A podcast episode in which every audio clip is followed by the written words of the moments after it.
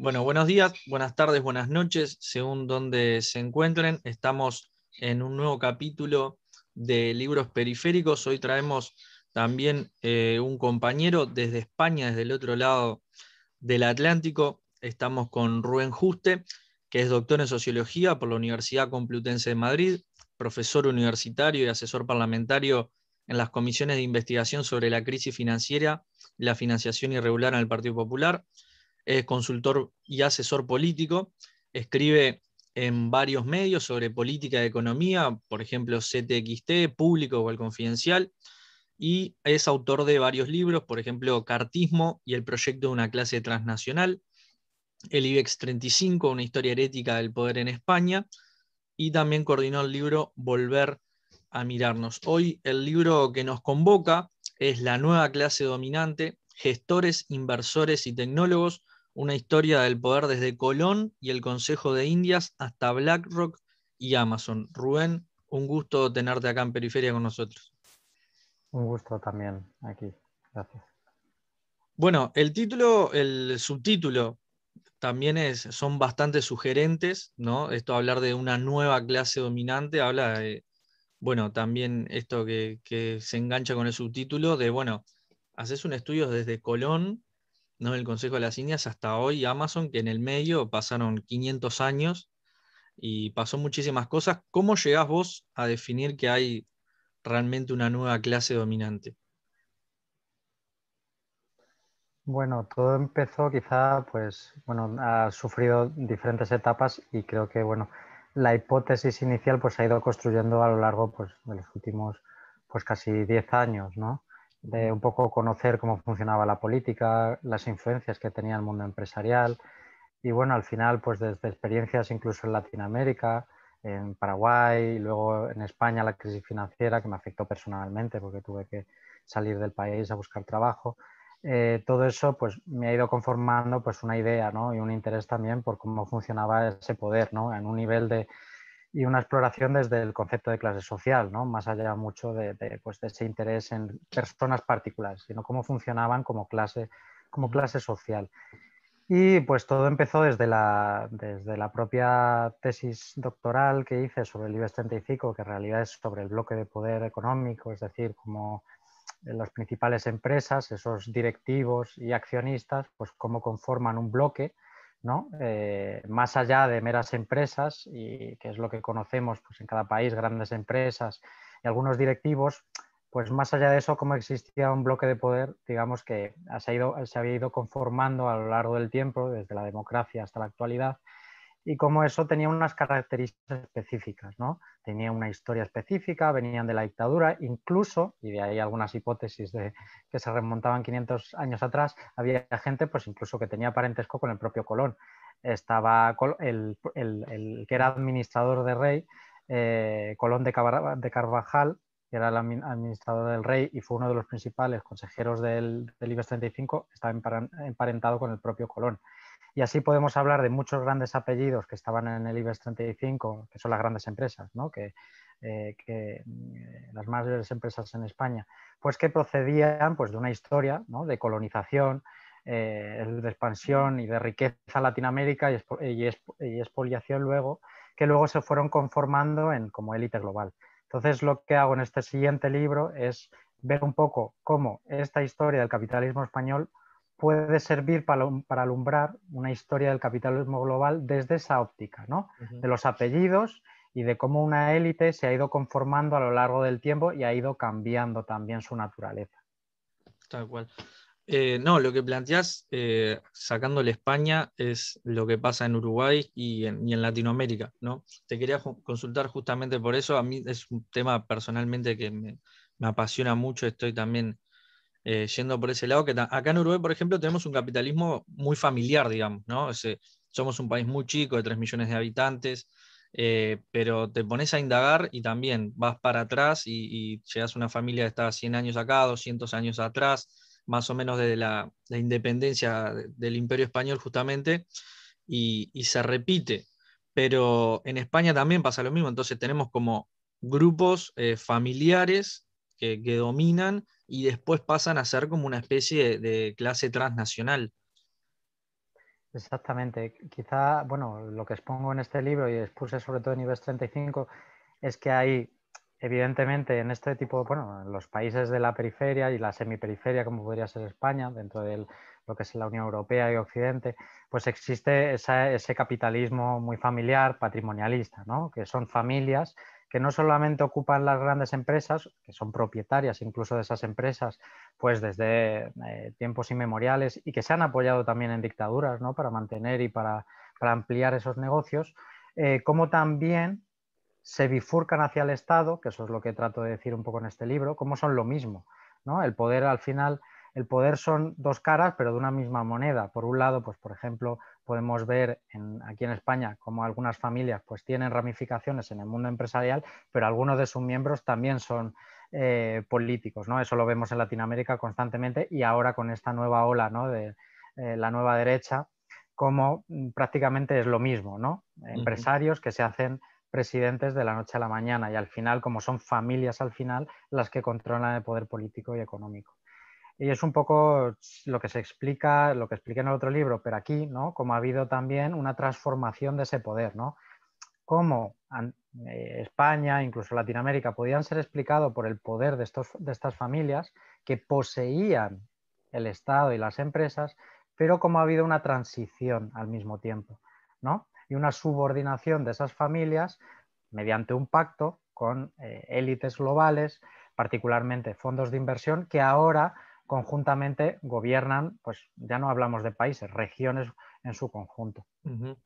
Sí, tal cual. Vos en el, en el libro planteas, bueno, hablar de, BlackRock, de Amazon, de Facebook, de un montón de cuestiones, capaz de eh, apuntar también a, algunas cifras. Por ejemplo, eh, lo que en la bolsa está cotizando Amazon en este momento es el PBI, el PBI igual a Italia, ¿no? O sea, que es una locura pensarlo en esos términos porque siempre acá desde Latinoamérica un montón de gobiernos a lo largo de la historia han sido sometidos por multinacionales, por transnacionales y siempre, digamos, estados, eh, gobiernos que a través del Estado permitían eh, su, entrada. Pero ahora lo que vos planteás es, eso, hay una transición a una élite global que, que, es impresionante. ¿Cuáles serían, digamos, e, esa, esta nueva clase dominante? ¿Cuáles son los cambios que vos ves o las características de este capitalismo más patrimonial? Claro, expongo cómo, eh, por un lado, hay tres mutaciones fundamentales. Normalmente, pues para explicar, por ejemplo, te acabo de decir la primera, ¿no? que tiene que ver un poco con esa alianza con los fondos de inversión. También tiene que ver un poco con la transformación, incluso eh, trato de mezclar un poco diferentes teorías porque muchas veces solo nos enfocamos en el capital, pero las propias élites han ido cambiando, ¿no? De la tecnocracia que era la tradicional del poder, pues antes te decía, los ejecutivos de las empresas, que no tenían por qué poseer capital, ¿no? Y eran pequeños directivos pues, que tenían un cierto poder en estos países ¿no? por vinculaciones con los partidos, eh, con instituciones y eso, esa, esa, camarilla que solía ser nacional ha ido desapareciendo ¿no? en pos de esta, eh, estas familias y esta élite transnacional que ya directamente eh, terminan controlando. Entonces, la primera característica es que ya vienen de fuera, digamos, estos, estos directivos y estas, digamos, personas que eh, personalmente pues ahora patrocinan todos los, grandes cambios de, diferentes países. Esto yo, lo, por ejemplo, lo he podido ver en, Paraguay y en otros lugares donde cambios políticos tienen eh, como trasfondo una nueva camarilla de personas que vienen desde el extranjero pues, eh, a imponer una serie de políticas y también a abandonar un determinado cambio económico, ¿no? Pues eh, vemos en venta de, por ejemplo, de fondos de pensiones públicos, eh, incursión en, este, en estos grandes fondos de inversión como BlackRock. Eso se ha hecho en Paraguay, se ha hecho en Chile, se ha hecho en diferentes países a través de estos cambios políticos. Y esta segunda parte, que esto nos lleva a la segunda cuestión de por qué, de cómo ha cambiado. La primera es que ya no es esta esta, digamos, tecnocracia, pues eh, que a través del mérito, la universidad, ¿no? Pues eh, podía ser la élite del país, ya no es eso, sino que son gente que, que posee capital ya directamente. Son las grandes familias, eh, digamos, las grandes familias ricas del país. Y la segunda es que esas familias ricas, que antes, pues, además están muy identificadas con la aristocracia de cada país, han pactado eh, su prevalencia dentro del poder político con estos, fondos de, con estos fondos de inversión, digamos, para permanecer en el poder. Estos grandes fondos son ah, prácticamente los dueños de las grandes empresas del mundo y eh, muy particularmente de Latinoamérica, Europa y Norteamérica. Eh, poseen una de cada dos empresas. O sea que esto te queda muy claro del poder que pueden tener estos fondos, que han pactado prácticamente con todas estas grandes familias. Y un ejemplo es como Carlos Slim, por ejemplo, es el principal inversor en Latinoamérica, pero está aliado con estos fondos, hasta el punto de que su hermano es uno de los directivos de BlackRock. Conjuntamente han incursionado en toda Latinoamérica y son, pues digamos que se reparten la tarta de todos los recursos eh, de Latinoamérica, porque estamos hablando de no solamente empresas, sino recursos como minerales, eh, petroleros, de, diversa índole, pues que pasaron a manos de estas empresas, estas familias y ahora estos fondos. Y en tercer lugar, eh, es que han cambiado y han mutado las empresas. Y esto es lo que pongo, es que cada clase social normalmente y cada clase dominante, pues siempre Marx pues, eh, había conformado también una relación con la ideología ¿no? y cómo conformaba diferentes eh, digamos, una, ideología en ese momento, pero también hay una forma institucional ¿no? que les permite mantener ese poder. Y yo lo que me remito es que ah, si antes y anteriormente eran las empresas las que permitían mantener ese poder, ahora son otro tipo de empresas las que configuran el poder y las que les, hacen mantener ese poder a esa, a esa, clase dominante transnacional, que estas empresas son las GAFA, que son los principales, digamos, instrumentos ahora de acumulación que tienen estos fondos de inversión. La rentabilidad ahora de estos fondos, que sería esta clase dominante participada, que son los grandes fondos como VS, bueno, bancos de inversión como VS, BlackRock o Citigroup, por un lado, y mm, eh, Bank of New York Mellon y hay otros, todos estos que estarían muy unidos, estamos hablando de esta tercera parte, que es no solamente son inversores aislados, sino que conforman y se, digamos, se cohesionan entre sí, se coaligan para, digamos, tener un interés común a través, por ejemplo, de estas empresas tecnológicas, que luego podemos hablar de ello. Claro.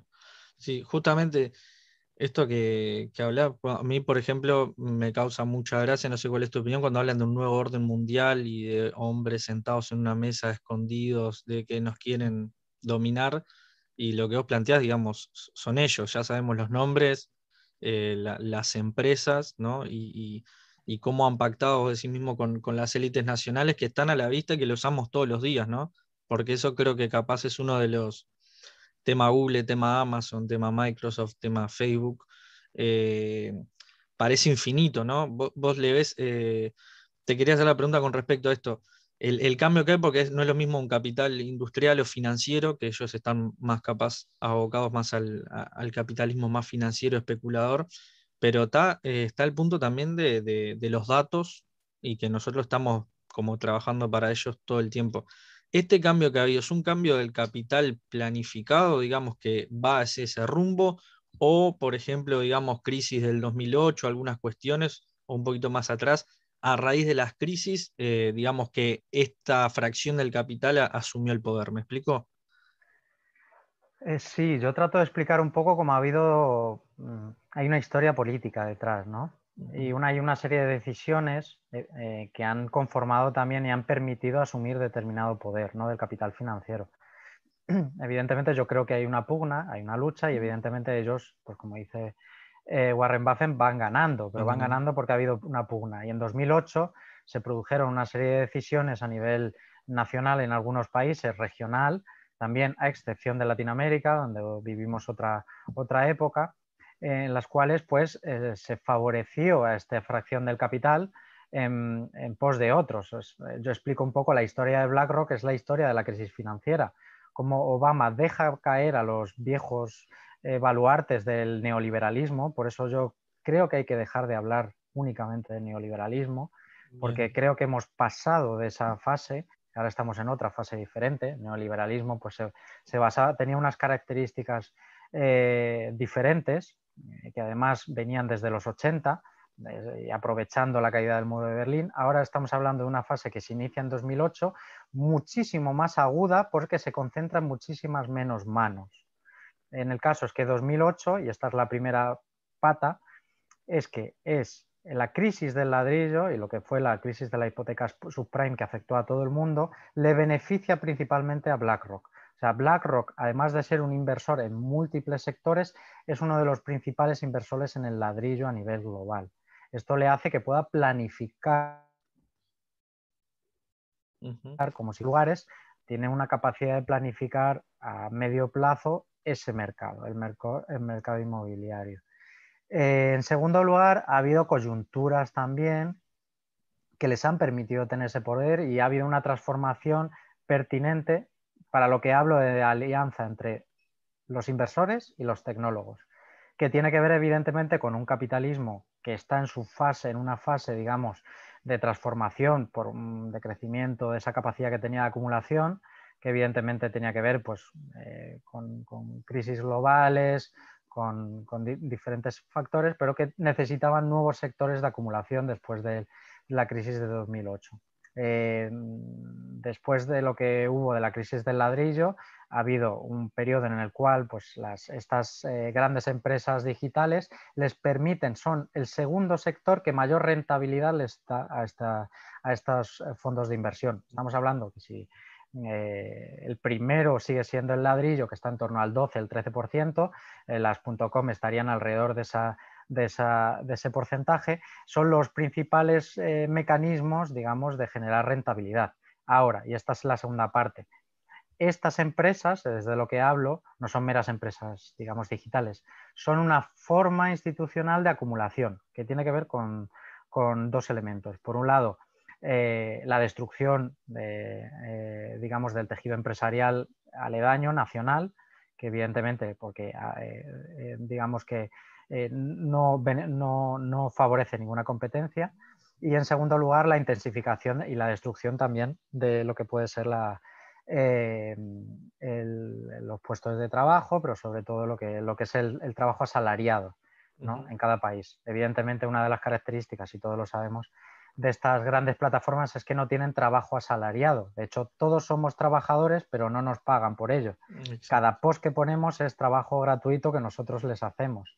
Esto evidentemente genera una rentabilidad que nunca se había vivido con otro tipo de empresas. Pues si no nos remontamos pues, a las empresas pues, del siglo XIX, donde participaba mano de obra pues, esclava, infantil, donde había una intensificación de ese trabajo no, remunerado. ¿no? Y esta es la segunda pata que ha permitido pues, estas grandes empresas, evidentemente, tirar del carro del capitalismo actual.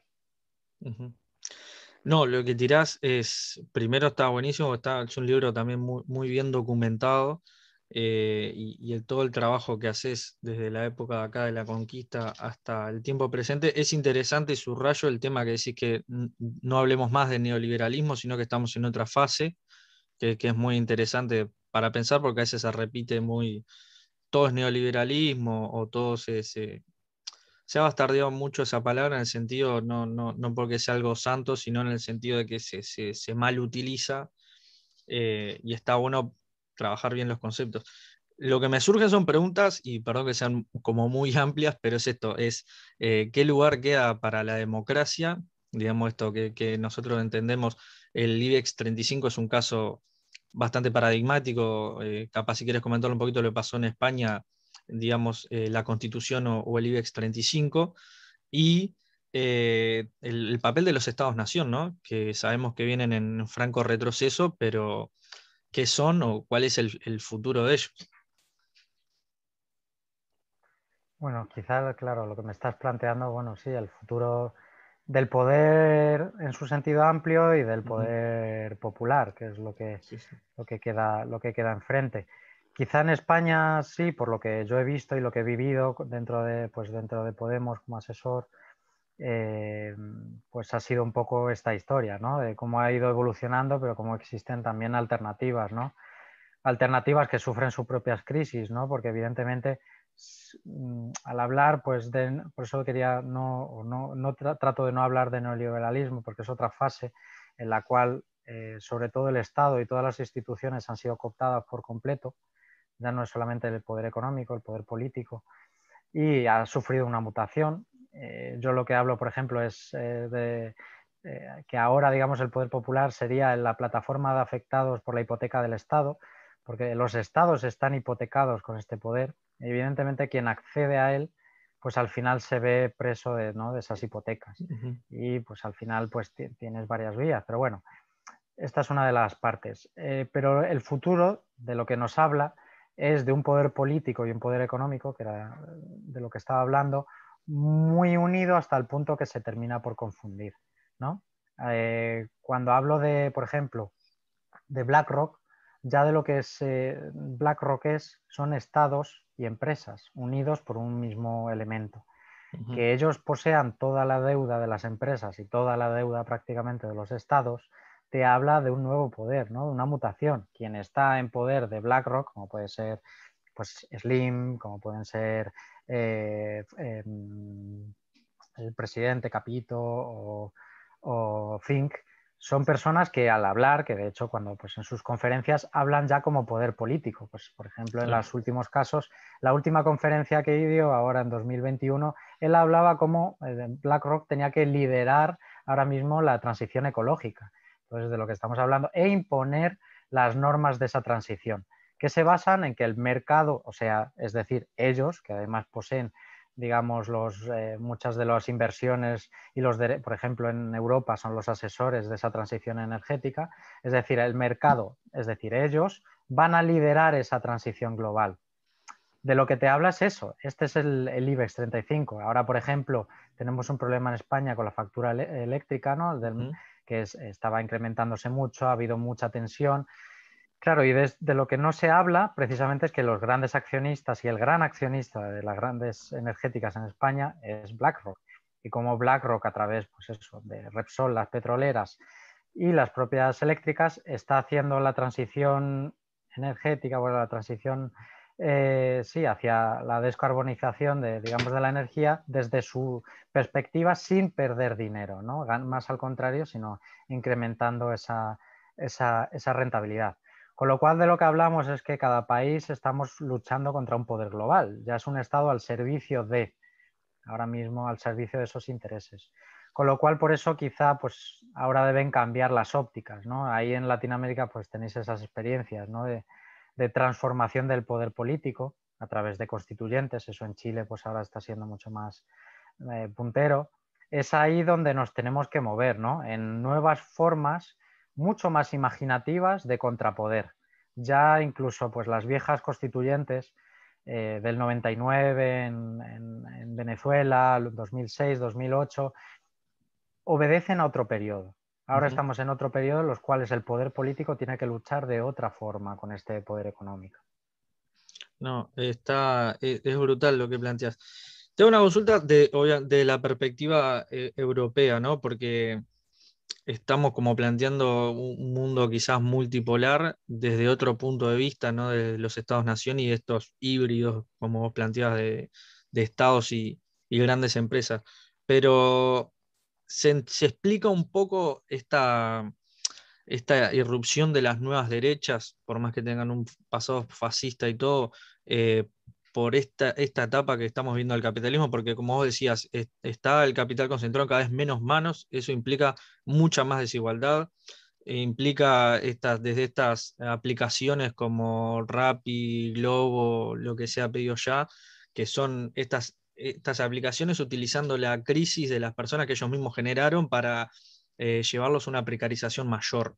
Entonces el descontento ante este globalismo que muchas nuevas derechas plantean, ¿se explica un poco por estos conglomerados que vos planteás? Se explican en dos sentidos y creo que ellos han sido bastante listos, ¿no? Eh, incorporando y de lo que hablábamos, ¿no? Leyendo esta nueva fase en dos sentidos. Por un lado, se benefician económicamente, porque pues en el caso, pues, en el primer caso, que es el más eh, evidente en el caso de, Trump. Trump fue beneficiado directamente por empresas del conglomerado de Facebook y por los grandes, eh, digamos, fondos de inversión que eran miembros de su gabinete de asesor. En el caso de BlackRock, no tanto personalmente, pero sí en el caso de Blackstone, por ejemplo. Y el Facebook sí que hay en diferentes comisiones de investigación se ha visto involucrada ¿no? en el ascenso de, este nuevos, de estos nuevos movimientos. ¿no? que, como yo he planteado en algún artículo, pues se están beneficiando ¿no? de la retirada de las viejas élites. ¿no? Con estos nuevos mecanismos, porque al final Facebook, ¿qué es? Es una forma de derribar los antiguos mecanismos que tenían las élites nacionales de promocionarse políticamente. Y esto queda patente, por ejemplo, en el uso de los medios de comunicación tradicionales para ganar elecciones. Ya no es suficiente. Puede ser necesario, pero no es suficiente usar una cadena de televisión para ganar. Ahora existen las redes sociales y quien tiene un acceso a ello tiene un acceso también de promoción al poder político. Eso le, ha permitido a estos, estas nuevas élites globales, en el caso de Facebook, de plantear una, agenda propia, pero también abrir ¿no? el juego abrir el juego. Y eh, de esto se han beneficiado algunas élites nacionales que ambicionaban a crecer económica y políticamente. En el caso de Paraguay, que es el que conozco más cerca, por ejemplo, en el caso de Cartes, Cartes es una persona que acumula ¿no? y es un nuevo rico que durante, digamos, la crisis financiera eh, se ve aupado ¿no? por una ola de compras y de retirada de la vieja clase, ¿no? de la vieja clase em, política y empresarial y quiere crecer económicamente. ¿no? Y ellos se apoyan en estos nuevos mecanismos, ¿no? Eh, ya no necesitan ABC Color, ya no necesitan a esos medios de comunicación, se apoyan en las redes sociales como una forma de, de monopolizar el poder político y también el poder económico es esta nueva alianza la que domina las nuevas derechas, ¿no? Son el mismo poder concentrado gracias a esta alianza con, las élites globales. Y la segunda parte es, han sido muy listos para leer este momento de descontento y para evitar que se les relacione con ello. A pesar de ser los baluartes de este capitalismo global, lo que quieren aparentar es que son el antagonismo a ello porque lo conocen, porque conocen, han estudiado perfectamente cómo, digamos, el impacto que tiene en la sociedad y hacen esta lectura. ¿Qué es lo que no hace la izquierda? La izquierda no hace una lectura del momento actual y crisis actual de las instituciones. Ellos sí. Esa es la diferencia, la segunda diferencia, que han hecho una lectura de este nuevo capitalismo, digamos, a su antojo y diferenciándose mucho. Sí, capaz el ejemplo paradigmático es el propio Steve Bannon, que fue asesor de Donald Trump, eh, fue banquero de Goldman Sachs y ahora eh, va creando la internacional de ultraderecha como si fuera recién caído del cielo. Exactamente, ¿no? Steve Bannon es, era el presidente, el principal accionista de Renaissance Technologies, que es uno de los principales fondos de inversión estadounidense y uno de los principales accionistas de Facebook. Entonces, que además, pues eso, Trump ha criticado mucho algunas cuestiones y la ultraderecha, esta global, critica mucho las redes sociales, pero está muy relacionada en materia, digamos, de propiedad directamente con estas, con estas empresas. Sí, sí, aparte es un, es un fenómeno que está atravesando eh, en todos lados, acá en Latinoamérica también están desembarcando, y es eso también eh, la, crítica que podemos hacer desde la, las izquierdas hacia las izquierdas, es esto, que vos decías bien, la, falta de, lectura de, lo que está sucediendo, de la actualidad y estos cambios que son muy vertiginosos, porque vos decías recién, por ejemplo, eh, ya no se usan más la cadena de televisión y el, efecto Berlusconi no fue hace tanto, no fue hace tantos años que uno diga, uff, hace un montón. Fue en, este siglo, fue capaz fines de los 90, más principios de los 2000, pero no fue hace tanto que el, tipo eh, cooptó todo y llegó a ser presidente, primer ministro, etc. Eso ya es viejo, es vetusto y las izquierdas muchas veces se quedan en, eso. Acá en Latinoamérica están llegando, ya han llegado, ya no sé si ha visto el fenómeno Milei en Argentina. Eh, hay un, montón de personajes que están eh, muy alineados a eso. Steve Bannon tiene mucho interés en Brasil también. Eh, entonces es como generan un montón de cosas. Esto que decía, bueno, el futuro de la democracia, el futuro de los Estados-nación, el futuro del capitalismo mismo, y bueno, y, las izquierdas, digamos, ¿en, qué están las izquierdas ahí en España o capaz en, Europa? Esto que vos decías, primero ya dijiste un adelanto, no están como atrasadas en el, análisis quizás, digamos, o impactadas por lo que, está pasando, no sé. Creo que es más impactadas, claro, evidentemente las izquierdas surgen de movimientos populares, pero evidentemente como todo, ¿no? El cambio social va por delante del cambio político, ¿no? Y el cambio social lo estamos viviendo, ¿no? Estamos viviendo esa transformación de, la propia estructura de la sociedad. Al final, esta clase dominante no deja de ser también una estructura social, ¿no? Que conforma realidades, ideologías, formas de ver el mundo. Todo eso está cambiando, evidentemente. y eh, digamos que las izquierdas globales, las izquierdas que existen actualmente obedecen a un momento determinado, que es la crisis de 2008, pero eh, digamos que están ahora leyendo el momento de 2021. Ellos surgen en ese momento, 2008 sobre todo aquí en Europa, al albor de, esas, de esa demanda ¿no? y de esa realidad, digamos, de la crisis, pero eh, ahora mismo se están viendo desbordadas por lo que, está, lo que estamos viviendo, que es la conformación de una nueva sociedad como resultado de las transformaciones desde 2008. Ya no es la crisis, son las transformaciones que han surgido desde 2008, que imponen nuevas realidades. Y de ahí surge la ultraderecha, evidentemente, de las realidades existentes, puede ser pues eso, la intensificación de la destrucción del empleo asalariado, y por otro lado, que me parece fundamental, digamos que se está empezando a deformar la idea de división del trabajo, como teníamos entendido, la especialización. Uno entiende, por ejemplo, anteriormente pues se entendía el trabajo desde los estudios, ¿no? Uno estudiaba periodismo, estudiaba ingeniería, estudiaba... eso se está destruyendo con el nuevo orden. Ahora cualquiera puede hacer, pues estas empresas, pues ahora te piden, no hace falta que seas titulado, porque evidentemente no van a respetar una idea, pues digamos, de tabla salarial, te darán en función de un producto que hagas, pues en el caso de Globo, pues tú haces tú lo que haces y ya está, y te pagamos. Ni por horas ni por, ni por cualificación, simplemente por producto. Eso está conformando ¿no? y, alterando las reglas del juego tal y como las teníamos entendidas.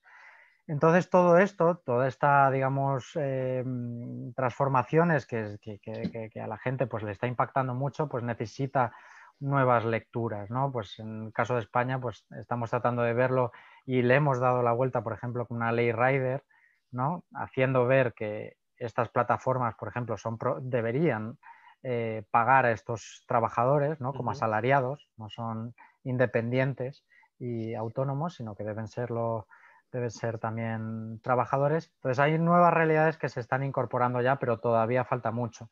Y ese falta mucho tiene que ver con una cuestión, que es la deslegitimación durante este tiempo del poder político de lo que hablamos de todos los políticos son iguales, esto está permeando mucho en la población, pero por lo que hablaba antes de la hipoteca del, poder político, ¿no?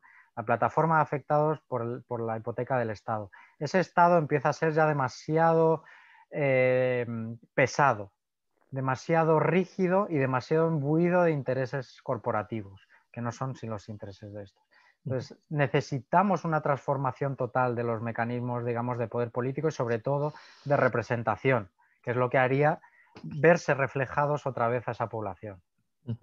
No, tal cual. Es, han sabido captar, digamos, el descontento de, las clases populares en este momento, muchas veces eh, creada por ellos mismos o por sus amigos o por sus familiares, pero han, llegado a, ese punto de tocar la fibra para, porque muchas veces les sí.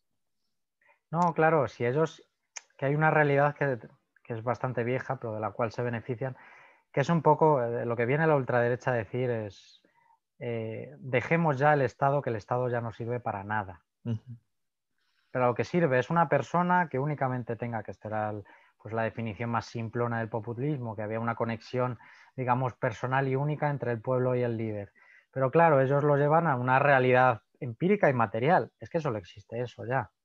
El Estado al final es una plataforma de intereses corporativos que prácticamente cada vez tienen menos intereses eh, populares. De eso se benefician al final, de decir simplemente tú ven conmigo y llevará algún interés, una, representaré tu interés a través pues, de plataformas de redes sociales donde pongo tus mensajes, donde los amplifico y únicamente comunicativamente te voy a hacer sentir bien, porque sabes tú perfectamente que el Estado no sirve para nada.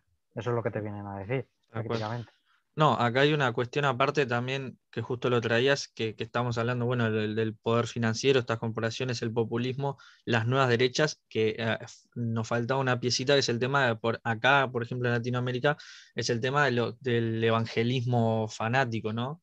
Que es como que también tienen, ellos tienen su teología de la prosperidad en contra de la teología de la liberación, que es eh, neoliberalismo evangélico, ¿no? Y, es eso, también seguime a mí, o sea, qué mejor momento para un líder, qué mejor momento para un populismo de derecha que un pastor que está todos los días contigo, que ve los problemas que hay, conoce a tu familia, a ver si te venís, seguime, es este el candidato o yo soy candidato ahora para llevar esto. Es como, tiene como muchísimas caras esta hidra.